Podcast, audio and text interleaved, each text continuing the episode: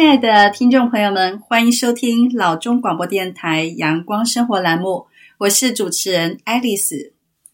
大家都还沉浸在圣诞节浓浓的节日气氛中，明天就是二零二零年的最后一天了，后天开始就跨入了二零二一年。我们希望呢，在新的一年里带来新的景象与好的运气，扫除二零二零年过去的风风雨雨。后天就是公历的一月一号，也就是传统的元旦佳节，同时呢，也是世界上多数国家通称的新年。元旦的元意思就是开始，凡数之始呢称为元，那旦呢就是日的意思，所以元旦呢也是初始之日。元旦一词在我国文学作品中最早出现于《晋书》。中国历史上的元旦指的是正月一号。正月的计算方法在汉武帝时期以前是很不统一的，历代的元旦呢日期也并不一致。到了辛亥革命之后，为了行夏政，所以顺农时从西历，所以便统计。民国元年决定使用公历，实际使用是一九一二年。并且规定阳历一月一日为新年，但当时呢，并不是叫做元旦。一九四九年，中华人民共和国以公历一月一日为元旦，因此元旦在中国也被称为阳历年、新历年或者是公历年。那元旦呢，这个名称呢是有来由的。我们刚才向大家介绍了“元”就是开始的意思。旦呢，就是日，所以元旦呢叫做初始之日。元旦又称为三元，即岁之元、月之元、时之元。在古代中国人的心目中，元是开始的意思，旦是早晨的意思。据史料记载，在中国历史上，元旦有许多称谓，比如元日、元正。元辰、开年、元春、上日、华岁等，但在诸多的称谓中呢，还是以称元旦是最普遍、时间最长久的。接下来呢，向大家介绍一下元旦的起源。关于元旦的起源呢，是有两个传说。第一个传说，中国的元旦起于三皇五帝之颛顼。距今呢，已经有五千多年的历史。第二个传说呢，是在四千多年前，远古的尧舜盛世之时，尧天子在位的时候，勤政于民，为百姓办了很多好事，很受广大百姓的爱戴。但他因子无才，不太成器，他没有把天子的皇位传给自己的儿子。而是传给了品德才能兼备的舜。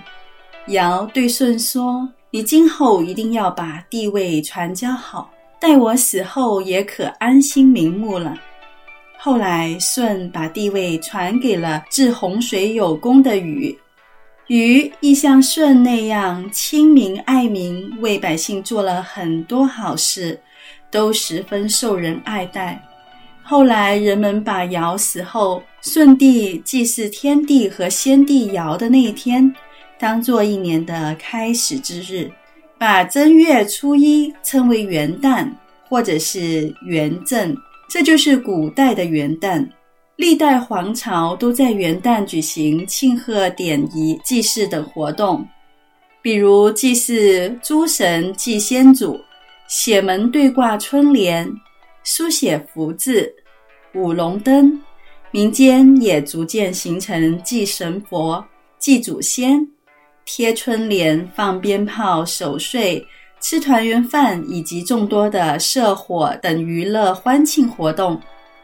晋代诗人辛兰曾有元正诗：“元正启令节，嘉庆造字兹，弦奏万年商，大小同月夕。”记述了元旦庆贺的情景。另外呢，在公元前五千年左右，古埃及人已由游牧改为农耕，定居在尼罗河的两岸。他们的农业收成与尼罗河是否泛滥有很大的关系。古埃及人从长期的观察中发现，尼罗河泛滥的时间是有规律的，他们就把这个时间每次都记录在竹竿上。从中得知，两次泛滥时之间大约相隔三百六十五天。同时还发现，当尼罗河初涨的潮头来到今天开罗城附近的时候，也正好是太阳与天狼星同时从地平线上升起的时候。于是，古埃及人便把这一天定为一年的开始，这就是元旦的由来。在西元前四十六年，古罗马凯撒把这一天定为西历新年的开始。为了祝福双面神 Janus 这位罗马神话中的门神，Janus 后来也演化为英文一月 January 这个词。原本以为教皇把耶稣诞生年作为公元元年，公元一月一日也和耶稣有关联。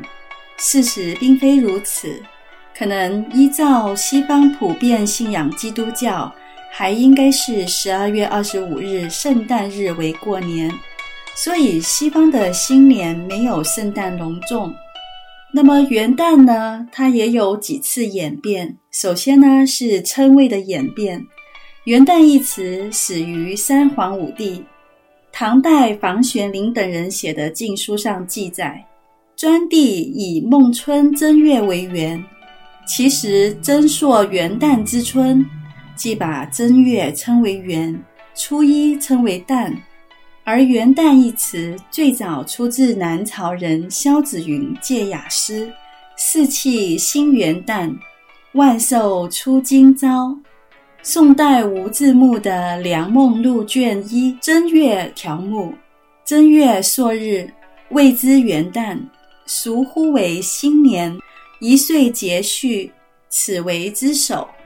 元旦在苏顺典中叫元日，汉代崔苑《三子猜名》中叫元正，晋代宇谗《杨都赋》中称为元辰。北齐时的一篇《元会大享歌皇下词》中估为元春。唐德宗李氏的《元日退朝，官军帐归营》诗中谓之元朔，所以元旦从古到今也有很多的称谓的演变。那元旦这个节日的演变呢，在中国古代的元旦日，并非如今通用的格列历公历的一月一日，中国历代元旦的月日并不一致，殷代在农历十二月初一。夏代在正月初一，商代在十二月初一，周代在十一月初一。秦始皇统一六国后，又以十月初一日为元旦，自此历代相沿，未改《史记》。汉武帝太初元年时，司马迁创立了太初历，这才又以正月初一为元旦，和夏代规定一样。所以又称夏历，一直沿用到辛亥革命。在当代，元旦指公元纪年的岁首第二天。自西历传入中国以后，元旦一词便专用于新年。传统的旧历年称为春节。公元一九一一年，孙中山先生领导的辛亥革命推翻了满清的统治。建立了中华民国，各省都督代表在南京开会，决定使用公历，把农历的正月初一叫做春节，把公历的一月一日叫做元旦。不过当时并未正式公布和命名。到孙中山于一九一二年一月初在南京就任临时大总统时，为了行夏政，所以顺农时。以西历，所以变统计，定农历正月初一为春节，改公历一月一日为岁首新年，也称元旦。在民国以后，虽然将一月一日定为新年，当时只有机关、学校和外国经营的洋行、大商号等才放假一天，老百姓们呢，并没有过元旦节的气氛，仍旧是沿承古代的旧习，以农历初一为新年。因此，老北京的街头上和民间呢，也都没有什么欢庆的活动。好，那么我们呢，在这一节内容中，向大家介绍了元旦节的由来，以及元旦节的名称和节日的演变。我们接下来稍作休息。那在下节内容中呢，我们将会向大家介绍更多关于元旦节的内容。大家不要走开，我们一会就回来。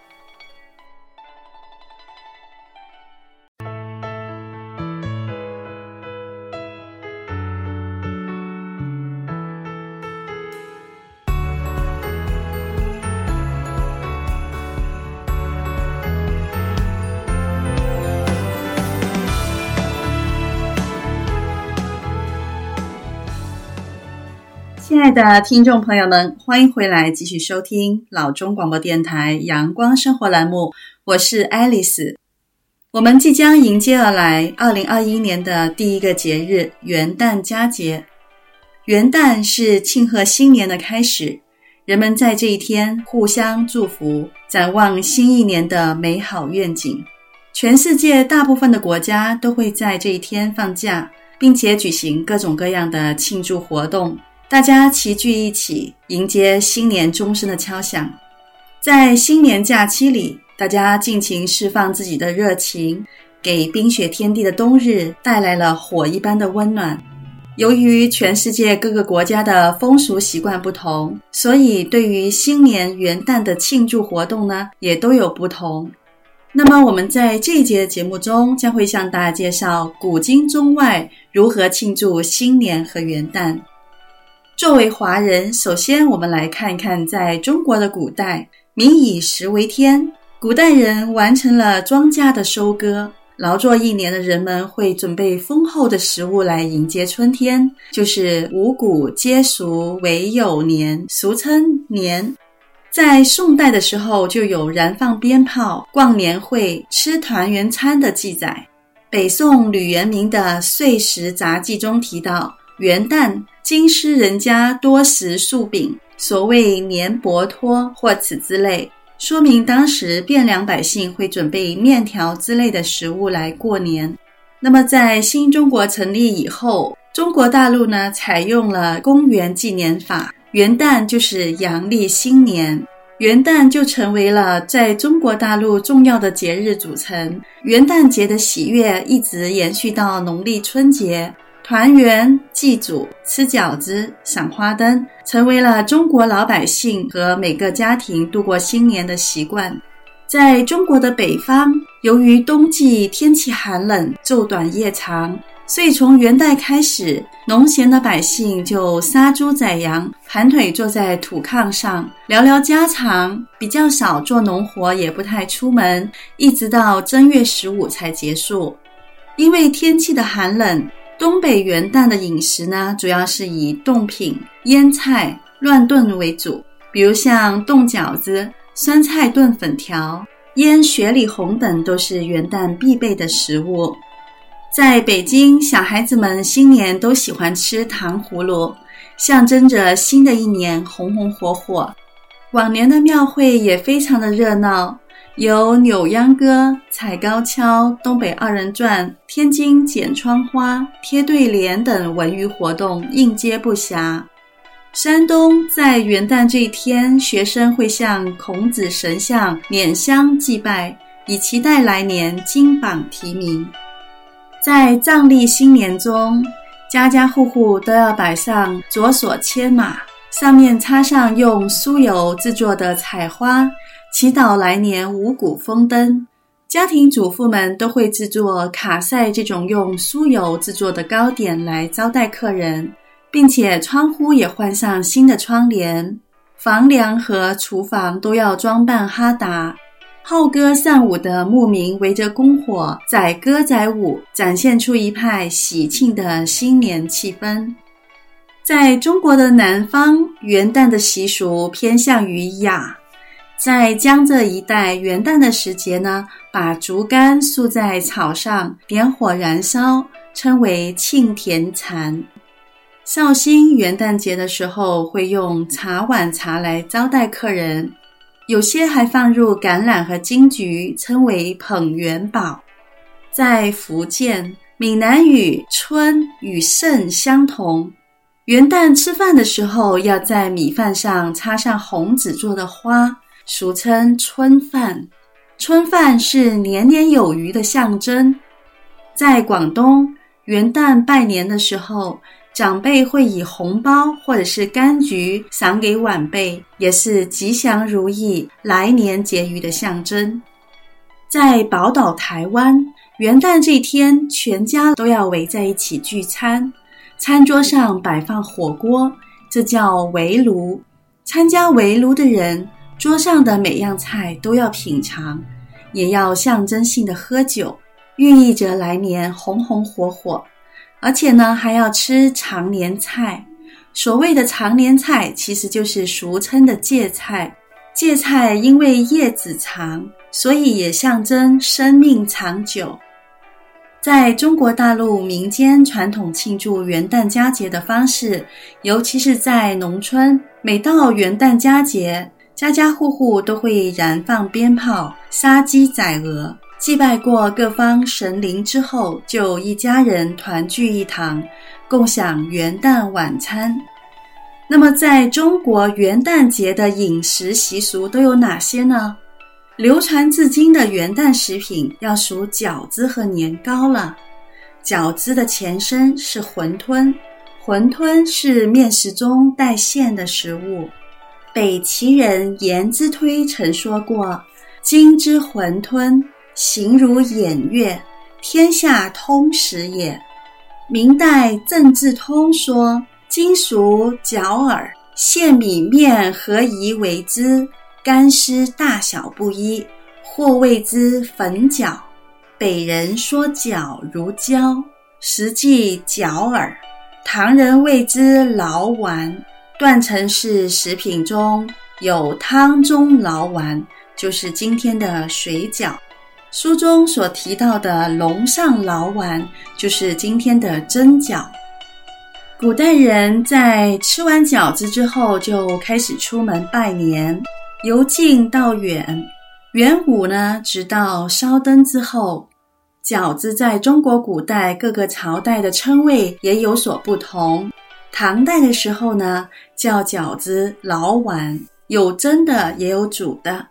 宋代的食品中出现“饺子”一词，元代把饺子叫做扁食，可能是出自于蒙古语。明代的饺子就如郑志通所说的，称饺耳、粉饺、水饺子、蒸烫面饺。此外呢，还有水点心等叫法。清代北京的旗人将饺子称作为煮饽饽。元旦吃饺子兴盛于明清时期的北方，正如明朝万历年间沈榜的《晚蜀杂记》中说：“北京郊区的宛平县元旦拜年做扁食，奉长上为寿。”明朝嘉靖年间山西的曲沃县志中记载。二日置扁食包金，腰续增福。元代扁食一词就在民间流传下来了。除了饺子，在元旦节盛行吃的另外一种食物是年糕。年糕又称为年年糕，就是年年高升的意思。在南方，年糕是用糯米制成的；北方则为年粟。年糕的历史悠久，汉朝的米糕已有稻饼、糕、耳、糍的名称了。六世纪食谱十次就有年糕白减糖的制法。北朝的《齐民要术》中记载了将米磨成粉制成糕的方法。元旦吃年糕盛行于明清时代，尤其是在南方是非常流行。明末的《帝京景物略》中记载：正月元旦，素兴灌鸡，吃枣糕，日年年高。北方河北嘉靖时的威县志中说，当地吃蒸羊羔。在南方江浙的苏州、嘉定等地方，称年糕为节糕。明正德广东琼台志中记载，当地是吃春糕。元旦前以糯粉及蔗糖或灰汁笼蒸春糕，围净尺许，厚五六尺，杂诸果品碎饰，递歌为年茶，以香馈达。其形制类似今天的生日蛋糕。清代顾禄的《清嘉录》中记载更为详细，说将薯粉和糖为糕，叫做年糕。有黄色和白色之别，大的一尺见方为方头糕，还有像元宝的高元宝，用于除夕供仙、亲戚朋友间的赠答。此外，还有细长的条头糕、宽大的条半糕。过节时附加故人制糕，一般人可在糕店购买。往年的元旦佳节，不仅一家人欢聚一堂，共享美食，并且呢，也喜欢观看各种丰富的元旦晚会，欢声笑语，载歌载舞。好，那么我们在这一节内容中，向大家介绍了中国由古至今南北方元旦节的风俗，以及盛行的元旦传统美食。下一节，我们将会向大家介绍全世界各国丰富多彩的元旦新年庆祝风俗及活动。大家不要走开，我们稍作休息，一会就回来。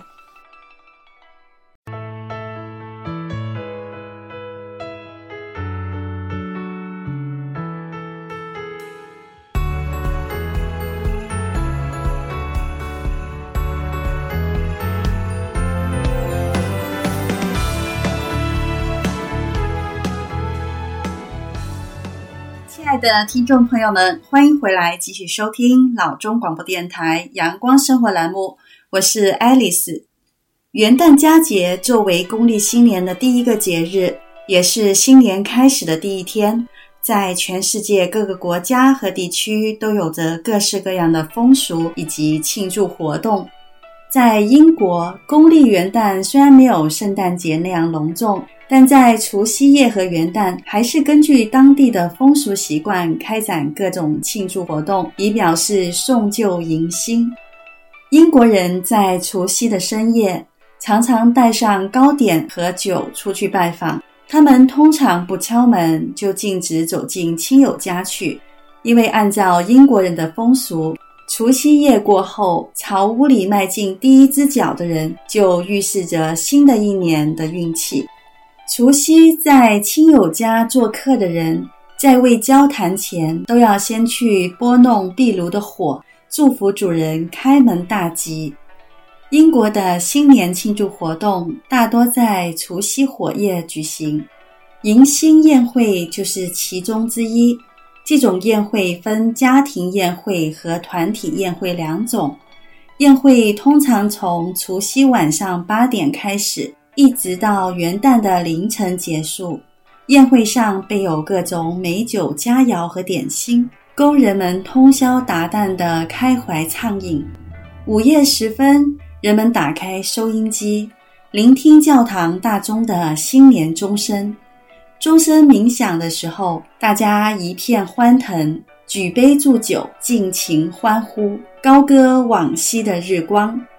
除夕舞会则是往年另一种庆祝活动，由当地的旅馆和舞会，夜幕降临时，人们身着节日盛装，从四面八方集中到这些装饰一新的灯光辉煌的舞场，在美妙的乐声中翩翩起舞。成千上万的人群往年云集到各个广场，围绕着广场中心的喷泉和俄罗斯神像。载歌载舞，尽情狂欢。电视台也在广场做现场直播，让在家守岁的人也共享欢乐。往年的伦敦，当数十万人齐聚泰晤士河畔一起倒计时，齐声欢呼，伴随着 “Welcome to London” 响起，泰晤士河将被长达十二分钟的焰火染上变幻多端的绚丽。伦敦被周遭的花火包围，大本钟和伦敦塔也被染上了色彩。古老的伦敦用盛放的美好向世人致以最美好的祝愿。在往年这样的伦敦冬日，新年之际，在新年晚餐之后，在这样宾彩纷呈的盛会中，新的一年似乎没有任何会比这样的开端更好。在法国巴黎，新年倒计时的那一刻，香榭丽舍大街人头涌动，每一位都在等待着稍后的绚烂腾空。凯旋门的城墙幻化成大屏幕，上演一场特别的灯光秀。在凌晨时刻，烟花绽放，伴着装点辉煌的节日灯光，彼此相拥。此情此景将会成为在巴黎最重要的回忆。在充满魅力的法兰西，用最富有仪式感的方式向过去一年挥手，同未来致敬。这样别致的新年开端，充满着浓浓的浪漫之情，也祝愿新的一年更加美好。在澳洲，悉尼是为数不多的南半球跨年圣地。拥有被全世界公认的规模最大、技术最先进的烟火表演，揭开全球跨年序幕的澳洲悉尼，因为气候温暖，加上比台湾早三个小时进入新的一年，可以说是台湾人出国跨年最有人气的景点。悉尼海港的跨年表演，往年是从晚上六点五十分开始，长达六小时之久。期间，传统的原住民乡村欢迎仪式、激动人心的飞行表演、壮观的悉尼歌剧院音乐会、游船灯光秀将依次上演，精彩纷呈。阿联酋作为豪气的代名词，在跨年之际也更为绚烂奢侈。在阿联酋感受节日氛围的同时，也体验了丰富的自然人文。在亚特兰蒂斯品尝跨年饕餮盛宴，体验奢华人生。在每年的最后一天，迪拜都会以它豪气冲天，吸引住全球的目光。当零点的钟声敲响，迪拜各处都被笼罩在多姿的烟火之下，而其中最引人注目的就是第一高楼哈利法塔烟火秀。这场阔别多年、刚于近年回归的烟火，将在零点十分从高楼飞扬四射，气氛十足。曾被 CNN 推荐为全球十大跨年新景点的捷克布拉格，最独特的游览方式就是以不同的视角饱览整座城市。在美丽动人的伏尔塔瓦河上搭乘游船。除了能细览夕阳余晖与查理大桥的搭乘，鲁道夫音乐厅、圣维特大教堂等各知名景点也近在眼帘。而往年十二月三十一号的重头戏，就是在船上一边享受着跨年晚餐，同时欣赏著名全世界午夜未在旧城区广场所释放的跨年烟火，别有一番风情。四季温暖的新加坡，在跨年之际是一片盛夏的模样。酷炫的科技感烟花让人心潮澎湃。新加坡在东南亚可以说兼具多元、时尚和繁华。在这个中年温暖的国度，每年的最后一天都会用一场科技感十足的烟火大秀去迎接下一年的到来。这场长达一个半小时的壮观烟火是由日本最知名的团队打造，配合着现场炫酷的电子音乐，动感十足。